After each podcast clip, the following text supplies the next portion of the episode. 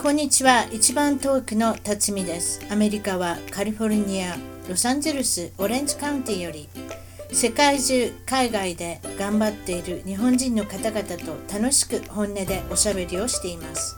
アメリカに来て早いもので28年が経ちました。私の小さな番組を応援してください。ゲストの情報も満載。ホームページ、ウェブサイトは一番トーク .com 一番トーク .com からお楽しみください。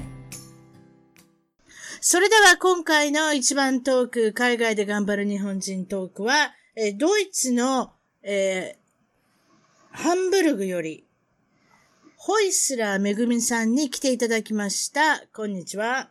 こんにちは。よろしくお願いします。こちらこそよろしくお願いします。えーめぐみさんは、えードイツに10年、イギリスにも少し行ったことがあるということで、海外生活の方はおよそ11年ということでお聞きしてますけれども、このホイスラーさんっていうのはなかなか珍しいというか、はい。ちょっとあれなんですか？ドイツでは、ちょっと変形してるという、そういう言い方しちゃいけない。どういう言い方したらそれ言えばいいんですか？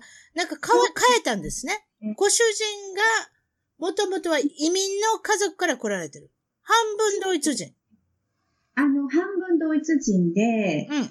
あの、ホイスラーっていう名前って、本当はこう、ドイツ語で書くと、うんドイツ語のあの、ウムラウトって言うんですけれども、はいちょんちょんと、あの、点が2つつく字ああ、ありますね。ややこしいやつ。どうやってタイプしていいかわからないやつ。はい。そうそうです。本当はその字を使うんですけれども、うん。あのこの名前自体が私の夫の、えっ、と、もう亡くなっちゃったんですけれども、あの、お父さんうん。が、あのグアテマラの方だったんですけれども、はい。家族の、はい。まあ、名前なんですよね。で、その家族もともとヨーロッパの方から、あの、中南米の方に移動して、移住して、はい。その時に多分、あの、ウムラウトって読んでもらえないから、はい。もう英語で読めるように変形させたんだと思うんですよ。はい。それで、うんそれがハウスラーさん？それが、えっ、と、ホイスラーっていう、あホイスラーあの、さん書き方一緒なんですけど、ええ。あ書き方が、あの、ウムラウトっていうのを、まあ、えっ、と、本当は一文字で、えっ、と、A の上にちょんちょんってついてるやつなんですけれども、うん。それが A、E みたいな書き方に変わってる。じゃあ、スペルで言いますと、私ご紹介しましょうか？覚えてたらいいですけど、H, A, E, U, S, S, L, E, R? そうです、そうです。すっごいでしょ？覚えてるでしょ？なんて。覚えてる、すごいです。何にもカーニングペーパーとかないんですよ。うん。何を、何を、何を言わってんねん。それで、名前でご苦労してる。もちろんそのハウス、あえっ、と、ホイスラーさんも呼んでもらえなかったりしますけれども、はい。私は前だ時、1日目からもうすでに名前や、名前で苦労してるっておっしゃるんですけれども、これ、めぐみさん、別にめぐみさんなんですけど、漢字で書くとなんて書くんですか？あの、愛情の愛っていう一文字なんですよ。ラブちゃん。ラブちゃん。ラブちゃん。何がラブちゃんやねん。うん。それで愛と書いてめぐみと読ませる、読ませてる、勝手に読ませてるんですね。これ、いいわゆる当て字。そうなんです。当て字といえば当て字。はい。読んでもらえないでしょ？読んでもらえないんですよ。ねうん。で、いちいち説明しなきゃいけない。そうなんです。ずーっと説明して、うん。こんな 何十年。うん。もうめんどくさいから、ひらがなでも書いたりしませんでしたか？なんてそうそんなことええうん。あの、ひらがな、今も仕事で結構ひらがな使ってますね。なるほど。埼玉県もね、埼玉ってひらがなにしましたしね。この際も、愛、愛って書いて、めぐみって読ませるもやめて、めぐみにもうひらがなでやるとかっていうね、埼玉県の右に習えっていうことですいません。あともう一つ、名前でご苦労がある。これが、もともとの旧姓は柳谷、柳に谷と書いて。はい。なんて呼ばれますか？柳谷って呼んでもらえない場合の方が多いっておっしゃいましたけど、大体どういうふうに読まれます？柳屋ですね。えやっぱり柳屋さん。うんそうですよね。ねそうなんです。だから柳屋、柳屋ってずっと言われてて。え、それも言わなきゃいけない。柳谷って言わなきゃいけない。で、あ、愛さんじゃなくてめぐみって、もうややこしいですね。もう全部ひらがなにしたいですね。そうなんです。そうですか。それで、えっ、と、まあ、ホイスラー、えーめぐみさんの方は、はい。Facebook で、はい。たくさんの方と繋がっておられるって聞きましたけれど、大体、う何人ぐらいと繋がっていると思います？いくらですかね？今、4100ぐらい？ものすごいじゃないですか。何、それ、それって何人までいけるんですか、結局。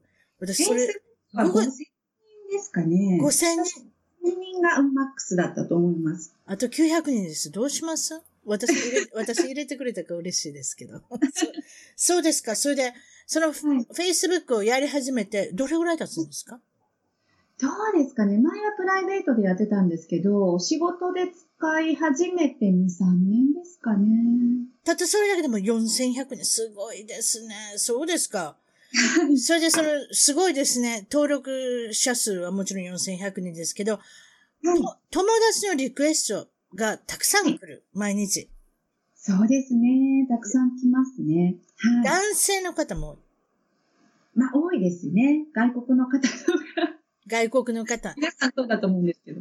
何かこういう、あの、ステレオタイプっていうんですか？あの、典型的なタイプってありますか？どんな方々が多いですか？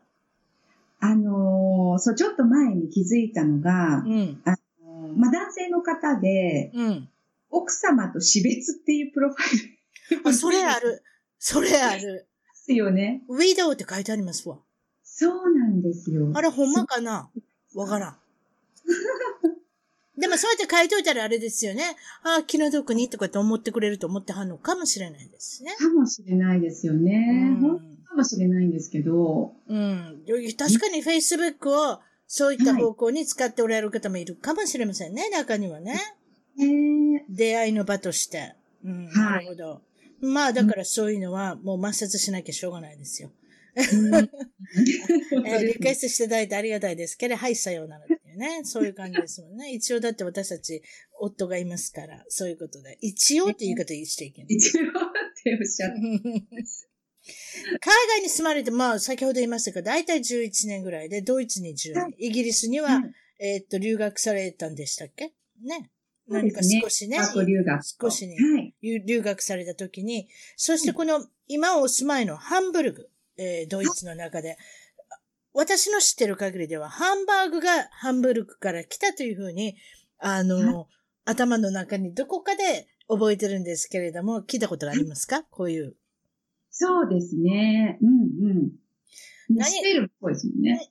ハンブルグ、ハンバーグと一緒に、そこに ER つけてハンバーガーにしたんですけれども、ま、ま、いわゆる噂と言いますか、一応聞いてるのは、ハンブルグの移民、ドイツの移民の方たちが、アメリカで、えー、農作業をするときに片手で食べるものはないかと。で、えっ、と、ひき肉が好きなので、サンドイッチはあるけれども、私たちはひき肉の料理が食べたいということで、片手で食べれるものっていうのがハンバーグ、ハンバーガーっていうのをはい発案したっていうふうに聞いてるんですね。そうなんですね。片手でっていうのは知らなかったです。ちょっと、あごめんなさい。ドイツ人って大きな手をしてるって私イメージがあるので、片手。いやいや、両手で食べていただいても構わないですよ。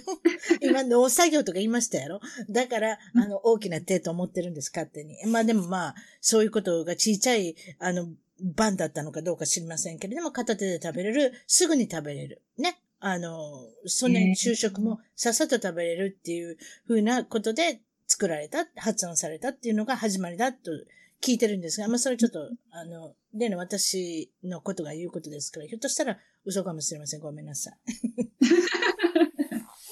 それで何で有名ハンブルグは何か有名な観光地とかっていうふうなのはありますか？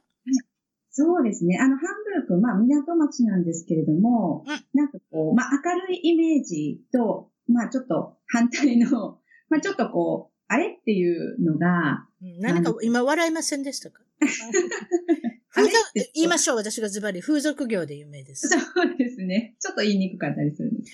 オランダで言うと、レッドライト、えーディストリクトっていうところがありますけれども、オランダのアムステルダムが有名ですけれども、それの、まあ、ランキングナンバー2みたいなね、ヨーロッパで。はい。それがハンブルグだっていうふうに私も、えー聞いてますけれども、はい。まあ、そうということは何か通りがあるんですか？あの、 red light district、私も行かさせていただきましたけれども、何かそういう、はいこのなんとか通りみたいな、あ目抜き通りみたいなのがあるんですか？そうですね。あの、まあ、大通りがあって、うんその横に、まあ、なんかこう、脇の小道みたいなのがあって、うん。で、まあ、大通り普通に歩けるんですよ。まあ、うんあの、飲み屋さんとかいっぱいあって。うん。でも、その、まあ、脇の小道には、こう、塀があって入れないとことかもあります。実際に。うん。女性が入れないとこ。なんで女性入れないんですか？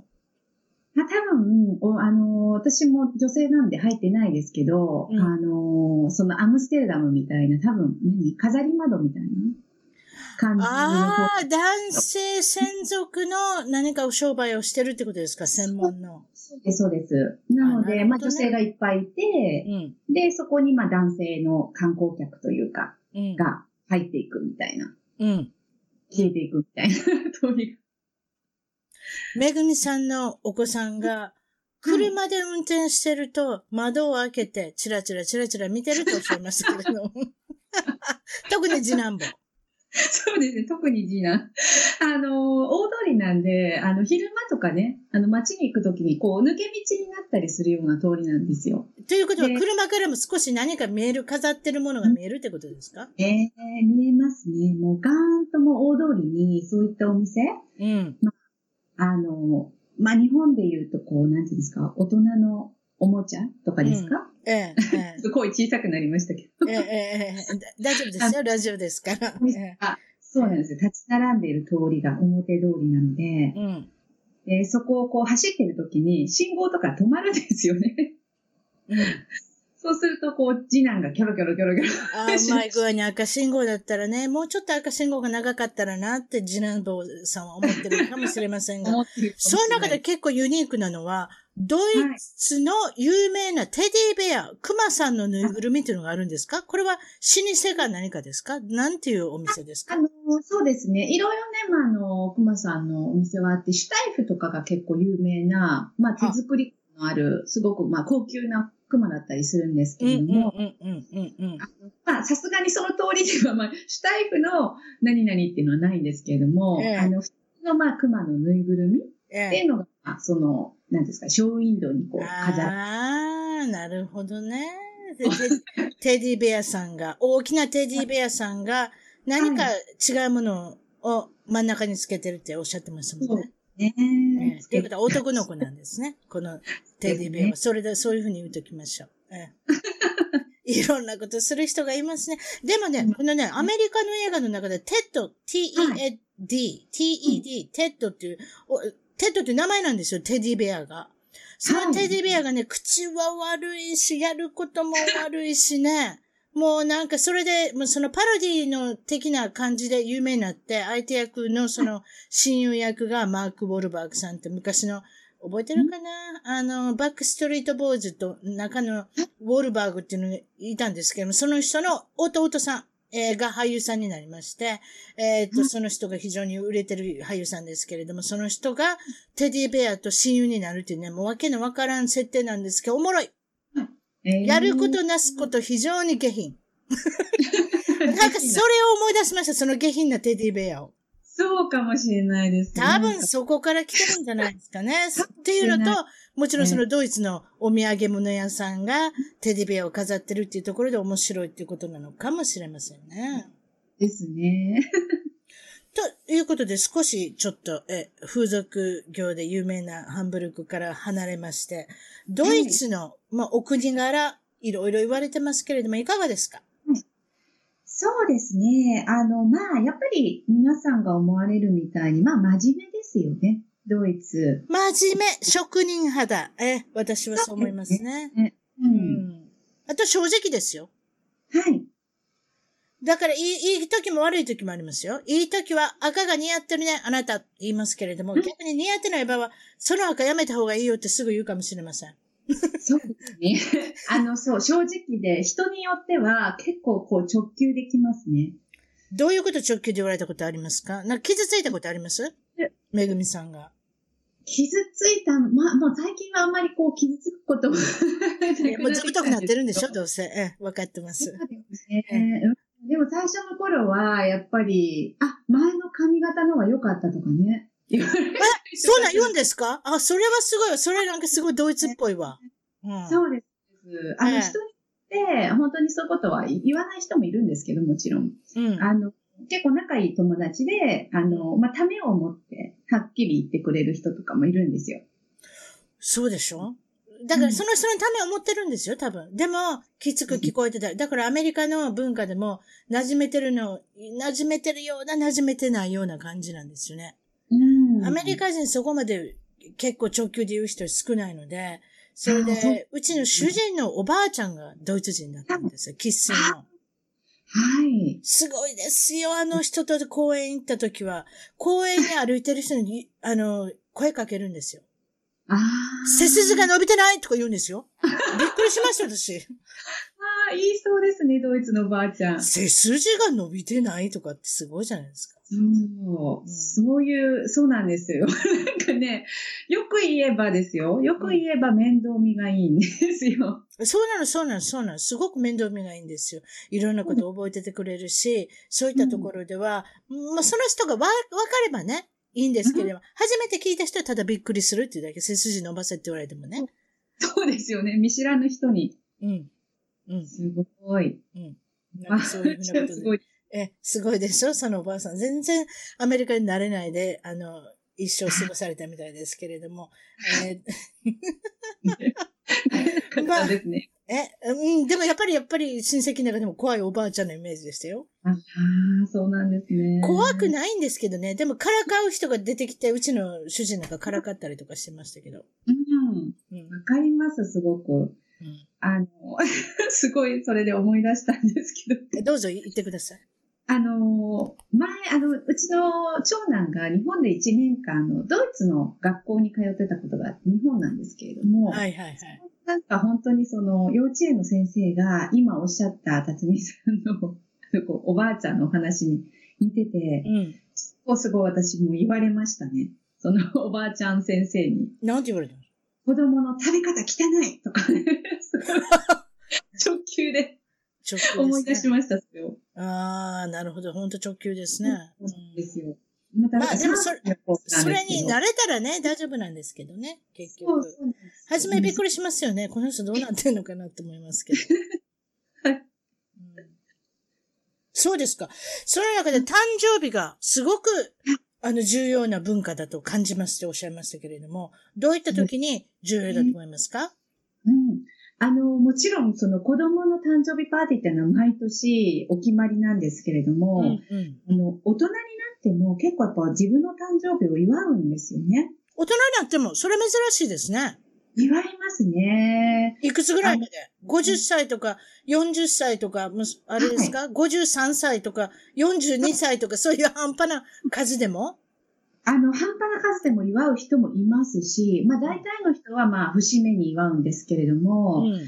あの、結構やっぱりお年を召している方でも、例えば親戚とか、うん。やっぱり70歳、80歳、まあ、85歳とか、霧のいい数の時にね。そうですね、霧のいい数、そうでなくても、でも毎年そうですね、例えば、あの、私の義理のお母さんとかうん、は、うん、うん。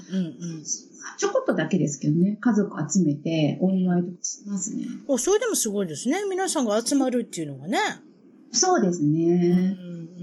うん。まあ、でも、アメリカに来てからそう思った。この、この国は非常にその誕生日を祝う国だなと思った。でも私もそう思った。だから、ドイツもいいわゆるそういった文化なんじゃないですかね。もちろんイギリスの文化だとか、ドイツの文化とか混ざっておりますけれども、アメリカでもやっぱりその霧のいい時は皆さんお祝いしてますし、もちろんその、毎年お祝いしてる方もいらっしゃいますし、うん。いろいろで。すよね。なるほど。ね。それで、あの、男性が自分の誕生日にケーキを焼いて持ってくる？そそう。いうことがあったんですか自分で焼いてくるってちょっとかわい自分でそう。ですね。焼いてくる人もいますね。それで請求してるんですか？私って誕生日なんですけど、どうぞろうそくを、キャンドルを置いてくださいって。いや、なんかですね、やっぱドイツって、この自分の誕生日に自分が振る舞うみたいなのがあるんですよねあ、。それ知らなかった。面白いですね。だって誰かを待つっていうことはアメリカではあっても、自分から自らケーキを焼いて、さあみんなで祝おう。私の誕生日っていう。そういうスタンスはあります。まあ、感謝の意味もあるんだと思うんですけど、うん。まあ、以前、あの、こっちの日本の企業に勤めてたことがあるんですけれども、うん。その時に、あの、すごく驚いたのが、あの、まあ、ほぼね、毎週何人かこう、お誕生日とかあるわけですよね。うんうん。こうそうですよ。そうそうそうそう。会社にいたら誰かあります。だからもう毎月やってましたね。私たちの会社は。やってますうんで、も、なんか、あの、ご本人が、あの、ケーキ持ってきたりとかするんですよ。うんうん。で、給湯室みたいなところに、あの、ケーキを置いたからみんな食べてね、とか、うん。で、それで、まあ、男性は大体、まあ、奥さんが焼いたりとかするんですけど、うん。まあ、本当に 自分で焼いてきましたみたいな人とか、うん。いたりとか、うん。あの、なんか部署の人がもうお誕生日リストとか持ってますよね。そうね、そうね。で私たちだから毎月やってる。そんな毎週やってたらケーキだらけじゃない。それにダイエ ダイエットしてる人とかうるさいし。ですよね。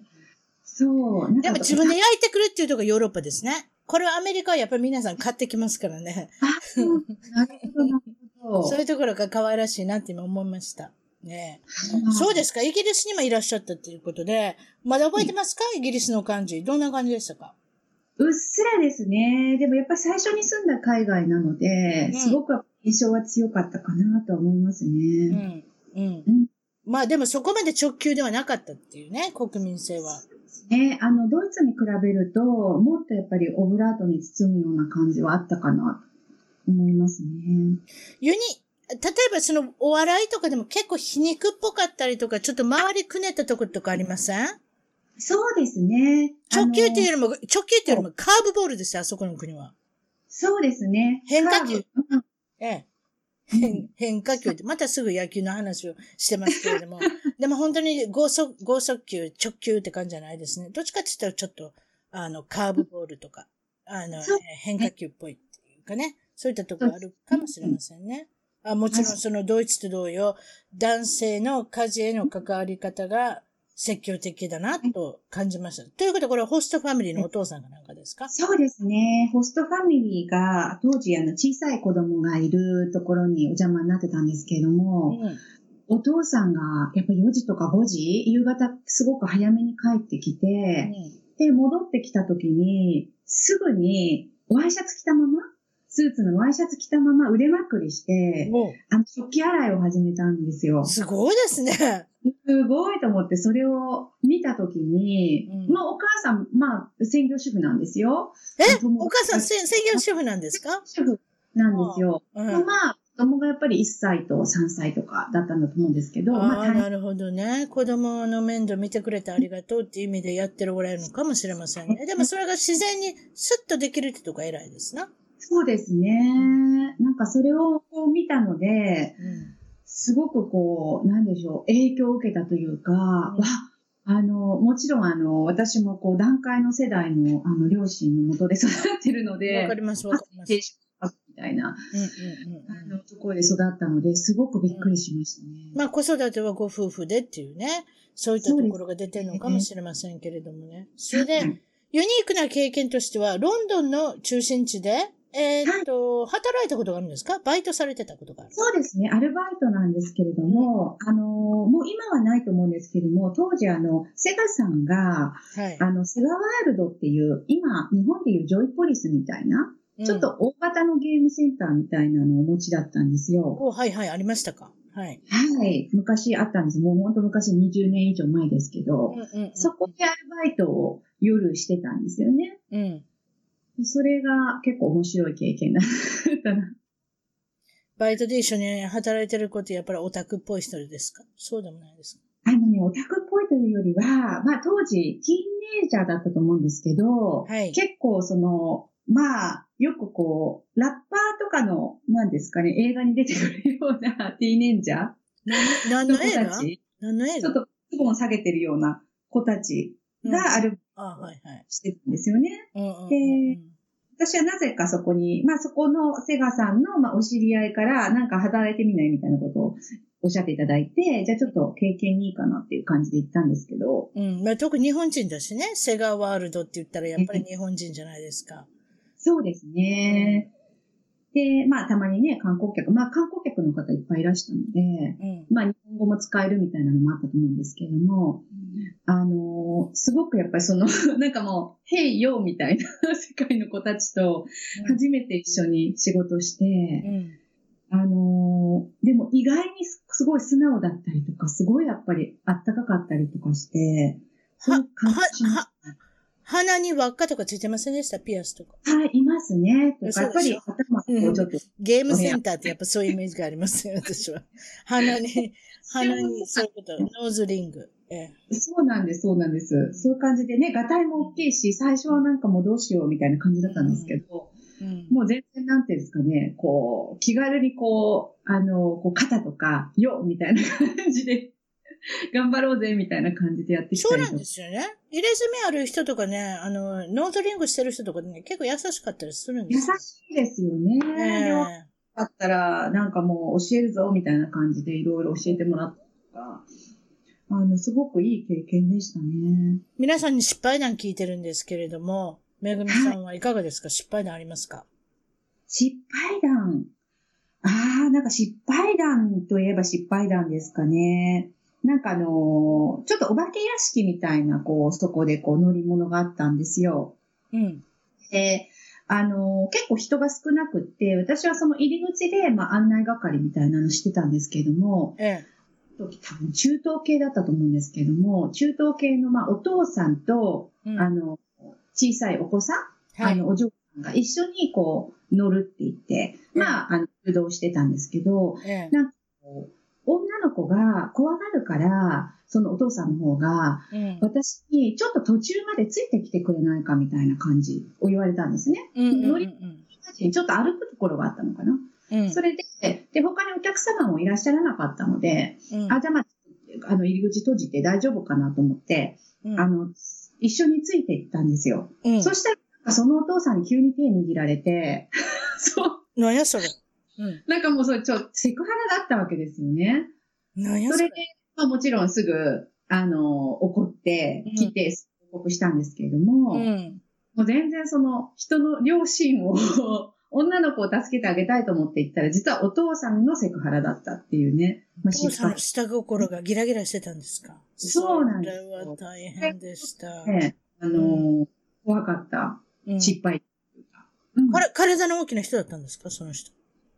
どうでした？いや、でもそんなにうっすらしか覚えてないですけど、そんなにこう、ガタイが大きいとかではなくて、まあ、怖いっていう印象は多分なかったと思うんですけど、うん逆にもう、怒りですよね。こっちの両親を。と思って、うんまあ、まあ、だったんですけど、入り口近いところで。うんもうちょっとそういう方もいらっしゃるので、怖いですよね。なんか海外でアルバイトするの。例えば、ドイツ語は何にもできなかったっておっしゃってたでしょ？ドイツ来た時は。それで何か苦労されたことありますか？そうですね。あのーやっぱり間違い。あの、ドイツ語の間違聞き間違い。い。聞き間違いとかありますね。言い間違い。何でもいいですけど、それじゃあ何かありましたね？言ってください。はい。あのーまあ、ドイツ来る前にちょこっと日本でドイツ語を習ってた時の失敗談なんですけれども、うんあのードイツ語の授業で、で私本当にドイツ語がわからなかったんですよ。全然わからなくて、基礎知識もほとんどなくて、うん。で、その時に、あの、ドイツ語の先生が、あの、あなたは、まあ、あの、まあ、朝食の話だったと思うんですけれども、はい。どのジャムが好きですかみたいな質問をされたんですよ。うん。で、ドイツ語で、あの、ジャムってマルメラーデって言うんですよ。うん。その、どのマルメラーデが好きなんだいみたいな質問だったと思うんですけれども、うん。私、あの、マルメラーデっていうのはマーマレードのことだと思って、うん。私、あの、オレンジのジャムのマーマレードがすごい好きなので、マルメラーデ、マルメラーデってずっと答えてたんですよ。うん。だから、あなたはどのジャムが好きなんだいみたいな感じで、先生何回も何回もかイライラしてきちゃって、うん。で、後で分かったのは、それは、マルメラーデっていうのはジャムっていう意味だったから、うん。まあ、いちごジャムが好きですとか、オレンジジャムが好きですっていう、そういう答えを求められてたんですけれども、うん私は分からないでずっとマルメラーデ、マルメラーデっていう、もうなんかこう、平行線の会話がしばらく。ね。はい先。生とね。うん。まあ、そう、初めそんなもんですよね。なるほど。あともう一つご紹介していただきたいのが、はい。海外旅行に行った時？これは、えー何島に行った時でしたっけ？はい。えっ、とですね、ランカウイ島に行ったんですけれども、ランカウイってどこですの？マレーシアですね。あ、マレーシア、はいはいはい。はい。あの、ランカウイ島に、まあ、姉と旅行しようということで、うん。行ったんですけれどうも、ん。あの、すごくこう、まあ、びっくりしたのが、あの、私その時、まあ、えっ、と、学校を卒業して数年だったと思うんですけれども、ええあの、学生時代に、まあ、仲良くしていたお友達で、ちょっと数年連絡をお互い取ってないお友達がいて、うん。あのーなんかこう、気になってたお友達がいたんですね。うん。あの、連絡しなきゃ、みたいな感じで、ずっとそはいはいの彼女はいはい。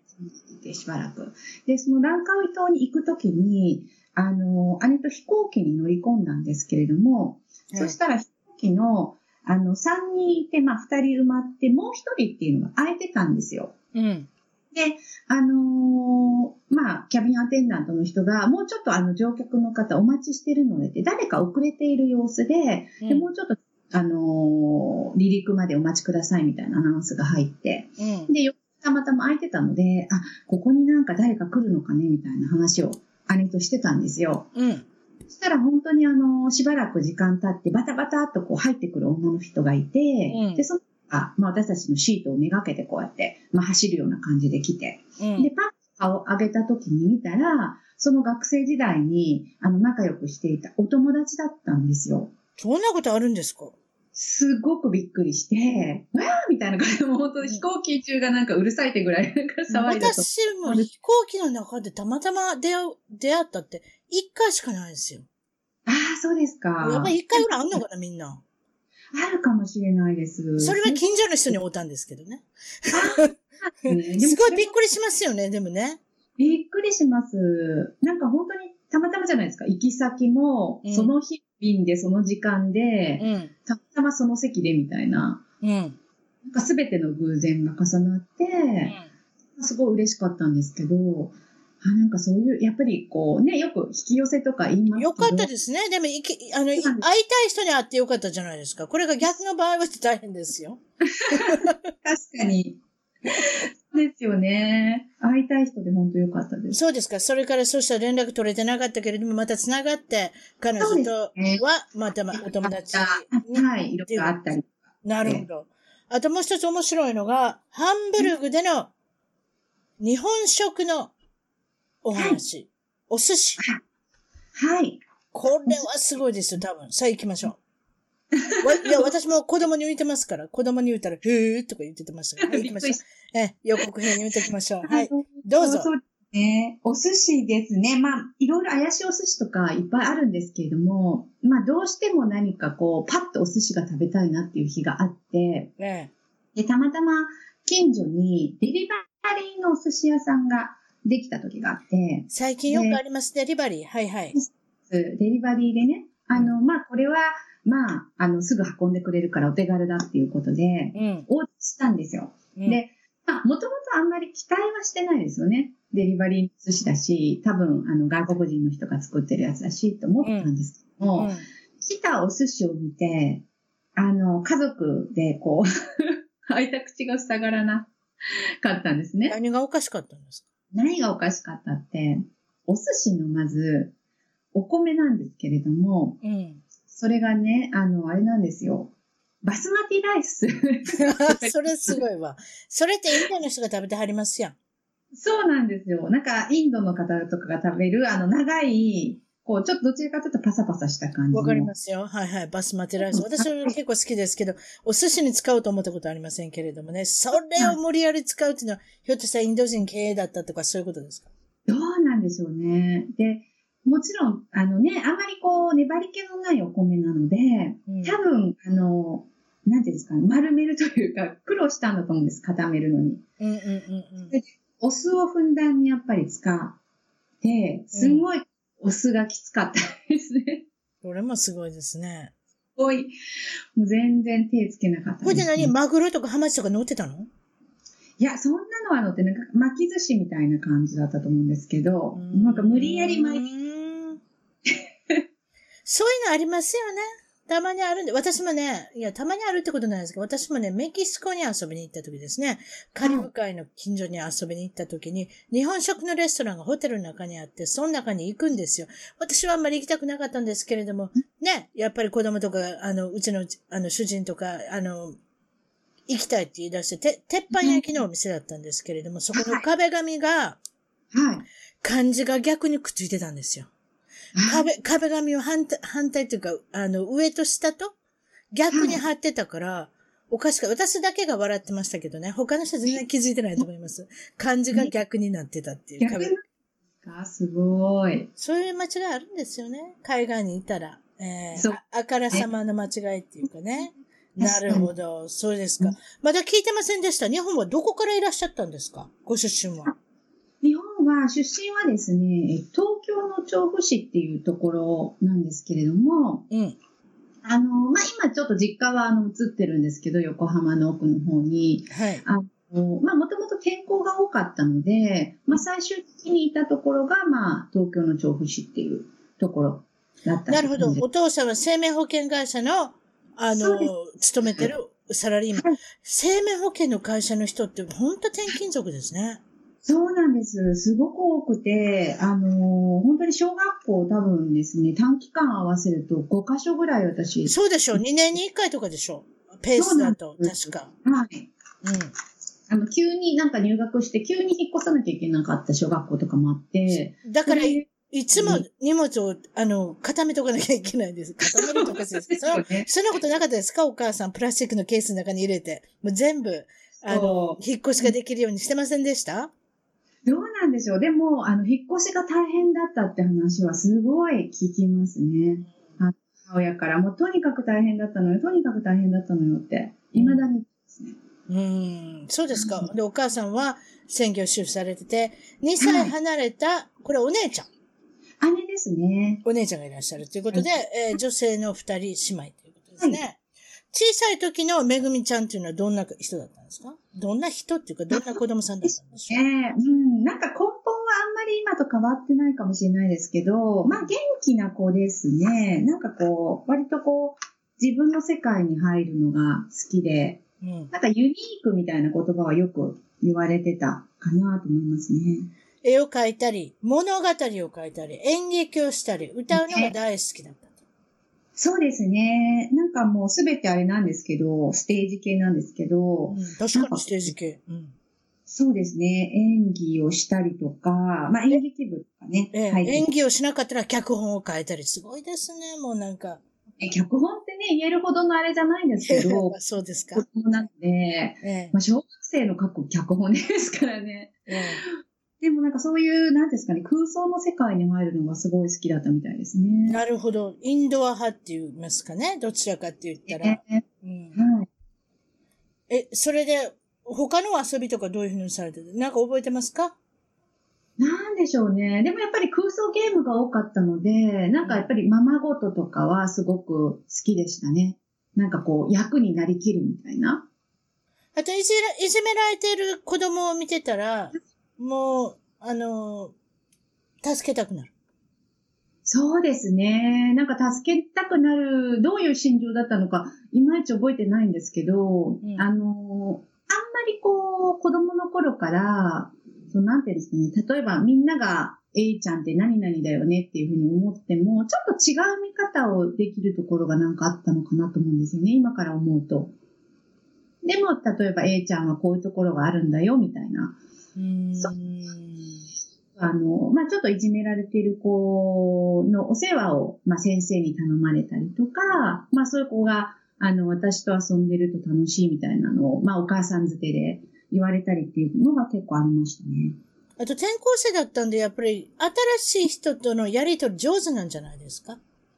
そうですね。あの、まあ、慣れちゃったっていうのはありますよね。子供の時に、うん、あの、やっぱりいろんな人に会って、で、転校生って結構あの、やっぱり一週間目ってすごいこう来るんですよ。そのクラスにも、なんていうんですか、隣のクラスからわーって。ああ、そうね。興味半分でね、みんなもう、たかってきますから。たかると言い方いけないですけど。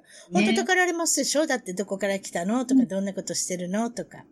そうなんです、そうなんです。で、たかられて、でもだんだんその興味が褪せていって、で、あとは、例えばなんか変にこう目立つことをしたら逆にいじめの対象になっちゃうみたいな、ちょっと難しいところがあるんですよね、転校生で。うん。なので、いかにその短期間に、なんか変な話、人の心をつかむかじゃないですけれども、なんかそういう訓練って多分無意識にやってきたのかなっていう気がしますね。じゃあ、高校生ぐらいの時ですか？それじゃあもう長く、あの、家を引っ越ししなくてよくなったのは。そんな感じですか？ね、あの、中学生ぐらいからやっぱりちょっと受験があったので、あ、やっぱそうですよね。中学校生ぐらいからね。やっぱり会社の方も気遣ってはるんだと思いますね。その辺は。うんそうですね。一応あの、まあ、父親はその後も転勤があったんですけれども、あの、単身赴任です単身赴任ね。あ、そういうやり方ありました。すみません。っていうのがありましたねそうでした、そうでした、そうでした。はいはい。将来の夢、その頃の将来の夢を覚えてますか？どんなことを夢見て育てたんでしょですね。将来の夢は、まあ、高校生の頃は、なんでしょうね。やっぱり、うまあ、小学校、中学校でもいいですけど、はい覚えてますか、はい高校中、やっぱかこう、ステージの、なんかミュージカルとかの、あの、まあ、歌とか踊りが好きだったので、うんなんかミュージカルの、なんかこう、俳優さんみたいなのに憧れた時期がありましたね。はい。カラオケとか行きましたか？大学生の時とかカ。ラオケとか行きましたね。どういう歌歌ってました？なんでしょうね。いろんな歌歌いましたけど、まあ、演歌から、演歌から？アイドルまで。あの、そうですね。アイドル、結構声が割と低めなので、ええなんか、高森明菜さんとか、うん。うよん。く歌いましたね。なんかい、今井美樹さんとかもよく歌ったし、まあその時代流行ってた歌とかですよね。なるほど。メドレーとかやったんですね、多分ね。そうですか。それで高校は、えーっと、私立の女子校に通い。はい。なんかクラブ入ってたんですか？えっ、と、高校の時はバトントワリングって言って、何ですか、まあそのバトントワリングって。ババトンくるくる回す人ですか？そうそうです、そうです。あの、ボートを、応援応援する人ですよね？そうです、そうです。もともとはまあ、チアリーディングみたいなそう、ところ。チアリーディングって今言おうと思って、そうね、そんな感じね。そうですね。ただ、女子校なので、りその、なんですかね、男子のスポーツを応援あ、そうか、応援するはい相手がおれへんのか。あ、それ失礼しました。なので、まあ、発表会みたいなババトン空中に飛ばせました。くるくるくるくるってまた手元に戻ってきましたか？たです。その練習をすごいそね、れするわ、それ。うーん。友達やってたけど、絶対私なんかできません。ほんといや、結構やっぱり大変ですよね。うん、ねなんかまるでオリンピックみたいじゃないですか。3回転半じゃないですけど、くるくるくるくるってね、なんかそういうの自分でやっぱり挑戦したくなりますもんね。それから進まれたのは短期大学で、その中で英文科に。進まれたってことですか？英文科にはい。あ、英文科に来ました。まあもちろん英語がお得意だったから英文化ということなんでしょうけれども、この中で結構珍しいんですけれども、クラブ、あ入られるはい。どういうクラブに入られ2年間なんですけれども、あの、放送研究部っていう、たうん、ちょっといわゆるオタク系ですけれども、うん。あの、部に入って、なんかラジオの DJ みたいなところに、はいはい。憧れてた時期があって、で、なんかひたすら練習してましたね、その時期は。アナウンサーになるとか思いませんでした？アナウンサー、そうですね。なんかでもテレビのアナウンサーとか、なんかそういうのはあんまり興味なかったんですけれども。確かにあれはこれを読みなさいって言われて読むだけですからね。そうですね。あとまあ、なんかこう、まあ、器量とかいろいろ、他に必要なことがいろいろあるので、まあ多分自然に自分で、こう、そこは削除してたんだと思うんですけど、あの、ラジオのなんかこう、声だけで、なんかこう、伝わるみたいなのにすごく魅力を感じて、おそういうことに憧れてた時期はありましたね。なるほ。ど。そうですか。そこで皆さんに聞いてるのは、海外に興味を持ったきっかけとか、はいど。ういったことだったんですか？海外はですね、あのーまあ、英語が好きだったっていうのもあるんですけれども、うんあのー短期大学の卒業旅行で、私初めて、あの、海外に行ったんですよ。それまで行ったことなくって、で、まあ、たまたま、その、いろいろこう旅行とか詳しいお友達が、うん。一緒に行こうって声かけてくれて、うん。で、あの、ロンドンとパリ、今から思うと2週間、うんあの、結構、なんていうんですかね、たっぷりの旅行だったんですけれども、うん2週間行ったんですよね。うん。で、それが海外との出会いですかね。海外のデビューだったんですね。デビューだったんですね。で、結構やっぱり衝撃を受けたというか、ええ。うん、なんかこう、観光して何がすごい素晴らしかった。まあそういうのもあったんですけど、なんかあの、ロンドンに降り立った時に、なんでしょうね、空気感っていうか、あの、すごいここに住みたいっていうふうに、その時に思ったのを覚えてますね。ああ、皆さんね、そう言われますよね。結構ね、初めて行った土地がやっぱり、ね、また戻っていきたいということで、そうでしたか？それで、ええまあ、ロやっぱりロンドンという気持ちが、まあ、はい思いが強くなって、その後語学留学されるということですね。そうですね。その後、まあ日本で就職して、数年働いて、やっぱりなんかこう、ロンドンっていうのがすごくやっぱ気になっていて、えで、そこからまあ会社を辞めて、まあちょっと英語もまだまだ中途半端だなっていうのが自分の中であったので。まあちゃんと話せるようになりたいということで、語学留学することにしました。まあ、その後留、留学して戻ってこられて、日本で就職して、今度ははい今の、ご主人って言ってのは、なんか前にご主人いたみたいな言い方しますね。私と、い私って悪いですね。あの、ご主人と出会うことになるんですけれども、ご主人の出会い方ちょっとお聞かせください。どういうふうにして知知り合うんですか？主人公の出会いはですね、これはなんかまた、まあ衝撃といえば衝撃なんですけども、衝撃？予告編ありがとうございます。それじゃあ言ってください。はい。ないかもしれないですけど、えあ日本で働いてた時に、えうん。あの、結構まあ仕事が割と忙しくって、あの夜結構残業が遅かったんですよね。はいはい。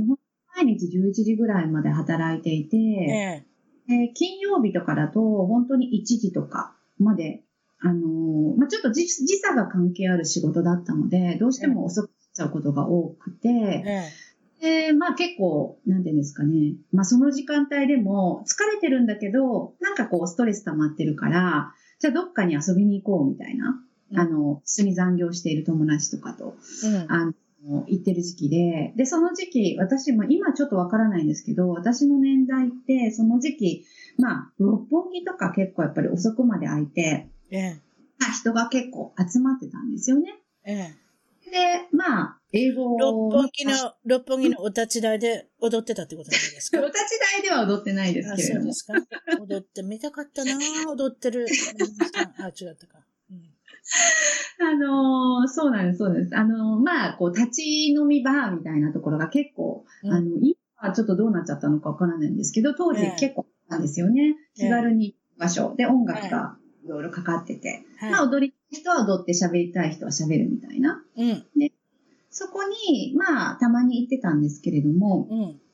で、その日、あの、お友達、同じお友達から誘われて、ええあの、行こうってことになったんですけども、すごくなんか気が進まなくて、その日は、うんなんかもう疲れてしまって、もう帰りたいって言ったんですけど、うんなんか今から考えると不思議なことに、そのお友達が、もういや、もう本当タクシー代払ってもいいから付き合って付き合ってみたいな感じで、とにかく私ここにいたいからお願いだから付き合ってみたいな感じだったんですよ。ええで、えーまあ、お友達がそういうふうに言うんだから、まあまあ自分は気に乗らないけれども、まあしょうがないなみたいな感じで。で、そのままそこのお店に行って、うん。そしたらまあ主人の方も、あの、同じ感じで他の友達に連れられて、そのお店に来てたんですよね。たまたま来てたんですか？たまたま来ていて、であのその時、あの、後で聞いたら、うん彼も本当にこう来たくなくて、うん。でも本当になんかその友達たちにも結構無理やり連れてこられたような感じで、ええ普段はまあ行くのは好きなんですけど、その日に限ってはなんか本当に行きたくなかった日みたいで、そこで運命的な出会い。連れられて、うん。それで、あのーまあ外国人が何人か来てたんですけれども、ええ私のその当時の友達がすごくもう綺麗で、もう派手なお友達だったんですよ。ええなのでもう、そこの私の主人と同じグループの外国人たちがわーっと、こう、ハエのようにこう、たかってきたわけですよね。その方、お立ち台で踊れるような人ですか？そうもう向かって、あれ、あれなんていうとこでしたっけね？私は、私は、六本木のなんとかっていうとこは有名でしたね、お立ち台といえば。当時はまあ、ジュリアナとか。あ、ジュリアナ、あ、出ました。皆さん、今、今も皆さんぶって吹いてる方いらっしゃると思いますよ。これ聞きながら。ジュリアナを知ってる人って大体いくつぐらいかなとかね、年読んでる人がいるかと、いるかもしれませんが、ジュリアナのお立ち台っていうのは非常に有名でしたね。昔、フォーカスっていうば、あの雑誌もありました。えそうですね。そこによく載ってました。なるほど。ごめんなさい。その派手な、比較的派手で綺麗なあの、お友達がどうしたんですか？そうそうなんです。あ、まあ、お店はまあそこじゃなくて、まあ、もっと小さいところだったんですけれども、はい。あそう、そのお友達のところにわーっとハエのように外国人がたかってきて、それで、あの、そこ、まあ私は、そうなんていうの、ちょっと一歩離れた感じで、わ、なんかすごい近づいてきたな、みたいな感じで、ちょっと客観的に見てたんですよね。うん。そしたら、その、わーって、たかったハエから、ちょっとこう、離れてるハエみたいな。ハエって言ったらちょっと怒られちゃいそうです。失礼な。いや、ごめんなさい、ごめんなさい。いいんです、いいんです。離れて可愛い。ハエちゃん、ハエちゃんだったのかもしれません。プーンって来たんですか？あなたのとこに。冷静な人が一人いて、うん、それが、ちょっとこう、その輪から外れた二人みたいな感じで、普通に話しだしたのが、まあ今の主人なんですけども。ご主人。なるほど。えー、その方と縁があって、まあご結婚されて、ね、しばらく日本にいらっしゃったんですよね、確かね。えっ、ー、と、そうですね。結婚してからも8年ぐらいは日本にいましたかね。それは、それはすごいですね。長いですね。それで、その時に、ということは、もう、男の子2人が生まれたのも日本で、今もう14歳と9歳になったっていうことなんですけれども、そういうことですか？あの、次男はドイツで生まれたんですね。長男が、あ、そうか。日本で。うん、次男、こっちに来てから生まれました。うん。どうですか？二つで、この、二つの国で出産をされて、比べてください。はい、どうでしたか？そうですね。長男の時は、まあ日本だからっていうわけじゃなくて、ちょっとやっぱ難産になってしまったので、うん、結構いろいろ大変だったんですよね。うん、で、出産後のやっぱりイメージがすごく悪くって、うん、それでしばらくちょっとなんかこう妊娠に遠ざかったっていうのはあったんですけれども、あのー、こっちで産んだ時はなんかすごくやっぱり復活も早くて、そのまま、まあ二人目っていうのもあったんですけれども、あの、そのまま自然な形で育児に入れたなっていうのが印象的にありますね。ああれ、あの、鎮痛剤って打ちました？私なんかアメリカだったから使われましたけど、自然分娩で生まれたんですよね、二人目の。自然分娩で、うん、結局、あの、打ってくれると思ってたんですよ。で、なんか準備してたと思うんですよ。ええ、それ、いつ打ってくれるのかなって思っていて、ええ、そしたら、なんか助産師さんがすごくしてくださったんですけど、ええ、最終的に、あ、大丈夫だから、あなた大丈夫だからみたいなことを言われて。大丈夫だから大丈夫じゃないです痛いじゃないですか。あれ、打ってって思ったんですけど、うん、ただ強いから大丈夫だから、みたいな感じで、最終的に多分やんなかったんだと思うんですよ。何やそれ、あなたは強いから大丈夫だ。またそういうところにドイツが出てますね。そうですか。えー、それでまあ二人の男の子があの設けられまして、そういうことですよね。それで、えっ、ー、と、ユニークな職業を今までにしたことがあったら、ぜひお伝えくださいって言ったら、はい、スーパーとかデパートの上の着ぐるみの中に入ってたんですか、あなた？そうなんです。あの、ほんの数回だったと思うんですけれども、ええ。あの、それ理、理由があるんですね、はい。なぜそれをしてたかっていう理由がある。はい、教えてください。理由は、あの、高校生の時に、うん、あの、まあ、女子校で、私立の女子校だったので、アルバイトが禁止だったんですよ。おはいはい。そうなんです。でも、まあ、夏休みだったかな。なんかちょっとお小遣い稼ぎしたいっていうことで、友達と探して、うん、あの、着ぐるみのアルバイトを見つけたんですよ。うん、で、あ、これだったら絶対に顔がバレないっていうことで、やったんですね。あ、顔が見えないから着ぐるみで。いや、かわいい考え。わあ、すごい、めぐみちゃんかわいい。ぬいぐるみなんですよ。ええ。バイトしたらダメだから、これで着ぐるみ着てたら誰にもわからない。わからないってことで、うん、ちょっとやってみようとかって、うん、えー、あの、単発のアルバイトだったんですけども、何回か、うん、あの、ぬいぐるみの中に入って、うん、あの、まあ、ちょっとこう、小さい劇みたいな、うん、そうですよね。あ、劇団みたいな感じでやったんですか？ちっちゃい劇団それこそテディベアみたいなの着て。そうです。そうです。大きいの着て。ええ。ほんで、な、あの、悪い子供いませんでした？意地悪な子供とか。お前こんなんせえとか、お前聞こえてるやろとか。そういう子供いませんでした？あ、でも引っ張られたりとかはしますよ。引っ張られたり。そうです、そうです。で、結構やっぱあれ、歩きにくいんですよ。そうでしょ？足元見えてますの？あのね。こけてる人はあんまり見たことないですけど、まあもちろん若い方がいる、中に入ってるから、こけてるっていう方いませんけど、こけそうになったんですか？そうなんです、そうなんです。ちょっとね、バランスやっぱ大変で、あの、うん、こう、頭がこう、大きいんですけれども、うんうん。なんかね、頭の、こう、下の方に、ちょっとこう、見える穴みたいなのがあるんですよ。なんか本当に。ああ、そういうことね。まあまあ、ちっちゃい穴があるんですね。足元が見えるような。まあ、目の位置で見えてる感じではないんですよ。夏じゃなかったんですか？夏だったら臭いですよ、ぬいぐるみ多分。いや、そういうこと、またそういうことする。思います。うん。で、ちょっとまあ寒い時期もあったと思うんですけど、なんかね、あの、まあ全然違うぬいぐるみあると思うんですけど、それはその、あんまりこう高くないぬいぐるみだったと思うので、なんか中があれなんですよ。ザルみたいな感じになってて、うんうん。なんかザルを頭に被るみたいな感じなんですよね。そうですか。まあまあ、あの、まあ夏はそういうものは臭いって聞きました。剣道、剣道の防具のように臭いって聞きましたんで。そうですか。もちろんそれで今の、現在のお仕事もお聞きしなきゃいけない。これが一番メインなんですけれども、ライフコーチング、そして企業コンサルティング。企業っていうのを起こすっていうのに技と書いて企業コンサルティングをされてるということなんですが、どういったことをされてるのかちょっと教えてください。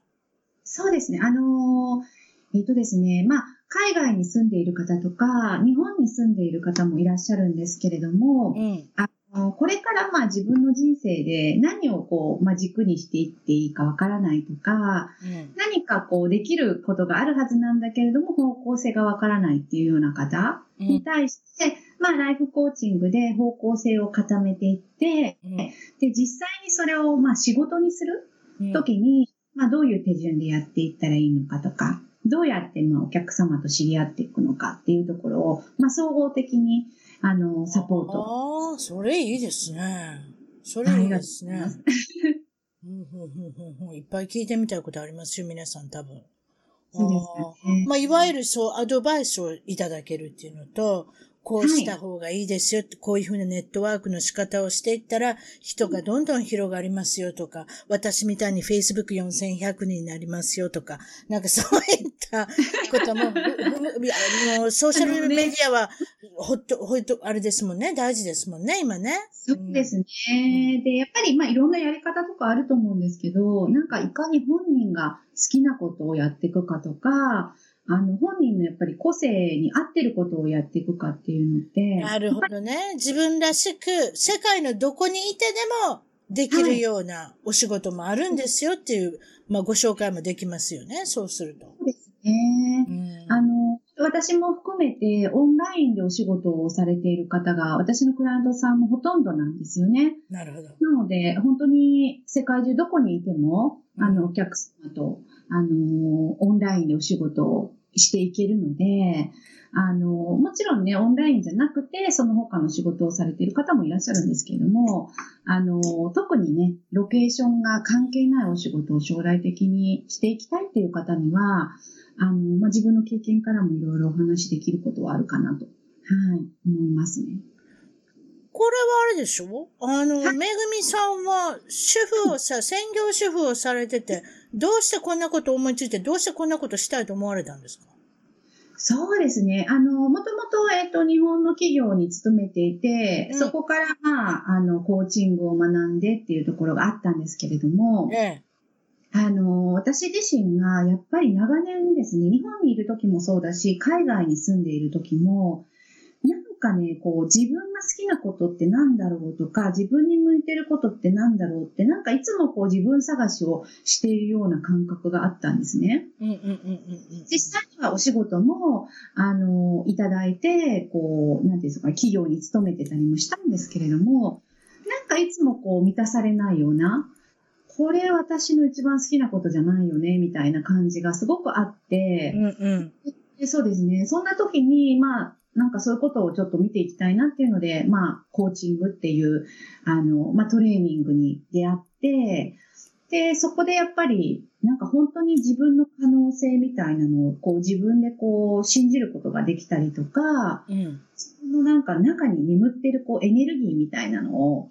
なんかこう、感じる、あの、体験があったんですよね。うん、で、あ、なんかもしかしたら他の方もこういう感じでなんかこう、あの、なんとなく違和感あるんだけど、なんとなく過ごしている方ってすごい多いんじゃないかなって思って、うん、で、それをやっぱり、あの、引き出したりとか、あの、サポートするお仕事がしたいなって思ったのがきっかけですね。なるほど。いや、私はね、あの、転校生時代のめぐみちゃんを少し思い出しましたね。皆さん。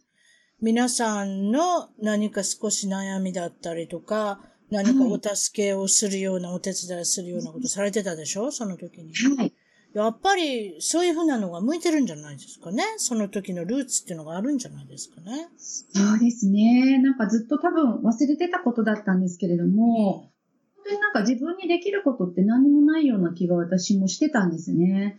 で、あの、特にすごく大きい資格が最初からあったわけではなくて、うん、あの、会社には勤めてたけど、なんかのスペシャリストって自分で言えないなと思って、そこでも結構悩んでいった時に、やっぱり今おっしゃってた、おっしゃっていただいたみたいに、過去のこととか思い出したら、やっぱりいつも相談に乗ってるんですよ。そうそうそう、そういうこと。うん。ね。で、大人になってからもお友達の相談にずっとあの、乗ってたりとか、あの、元気出たとか勇気づけられたっていうことをよく人言われていて、うん、あ、じゃあなんかそれ仕事にできないかなって単純なんですけど。いやいやいや、小小学校のめぐみちゃんの延長でいいんですよ。そうですね。ええー、私はそう思います。ライフワークとしてね。それでですね、うん、まあもちろんその今聞いて、えー、まあ聞いておられる方、番組聞いておられる方に何か少しプレゼント、ギフトがあるとおっしゃいましたけれども、何かあるんですか？そうですね。あの、特別にですね、あの、オンラインで30分のこう無料の個別相談っていうのを、はい、あの、プレゼントさせていただきたいなと思います。合言葉は一番遠くでいきましょうか？なんて 勝手に私が考えてますけれども、それじゃあ一番遠くを聞いて、おでん、あの、連絡させていただいてますっていうことで、その連絡先なんですが、もちろんその Facebook、先ほどから出てますけれども、その場合は、えー、なんて入れましょう？えっ、と、検索で。そうですね。ホイッスラー、えっ、ー、と、カタカナでホイッスラー、そして、えっ、ー、と、愛、漢字の愛と入れれば出てくるはずですし、はい。ひらがなでも出てきますね。ホイスラめぐみでも出てきますね。私もやってみましたけど、出てきます。はい。はい。いろいろあの、Facebook もブログもいろいろ投稿してるので、多分名前で検索していただくとすぐに、あの、ちょっと変わってる名前なので、すぐに出てくるかなと思います。例えばブ、えっ、ー、と、ブログのアメブロで行くと、アメブロの中で検索でホイスラーって入れたら出てくると。そうですね。おそらく、アメブロでホイスラーはホイスラーは誰もないですよ。多分、めぐみさんはあるかもしれませんけど、ホイスラー。はい、それで、もちろん、その、ウェブサイトもお持ちで、はい、そのウェブサイトの、はい、えー、住所言った方がいいですか？それは、後で一番トークのドットカムの方にリンクつけさせていただいた方がいいですか？どうどうしましょう？そうですね。リンクまあつけていただけると、あの、ありがし、はい。ちょっと長いですのでね、あの、綴りを言ってもなかなか難しいですので、ということで、リンクをつけることに、あの、一番トークの、えー、ドットカムゲスト情報のから、情報から、えー、はい、まあ、えー、見ていただくっていうか、クリックしていただけるようにさせていただきたいと思います。今日はお忙しい中、本当にどうもありがとうございました。こちらこそありがとうございます。はい。それでは失礼します。はい、失礼します。一番トークのツイッターでぜひフォローをして絡んできてください。また一番トークの Facebook で気に入ったらぜひいいねをお願いします。番組の聞き方は iTunes もしくは内蔵のポッドキャストアプリより一番トークを検索。Android のスマートフォンからはサウンドクラウド、Google プレイミュージックのアプリより一番トークを検索。チャンネル登録をして新着をいち早くゲット私の小さな番組をぜひ応援してください。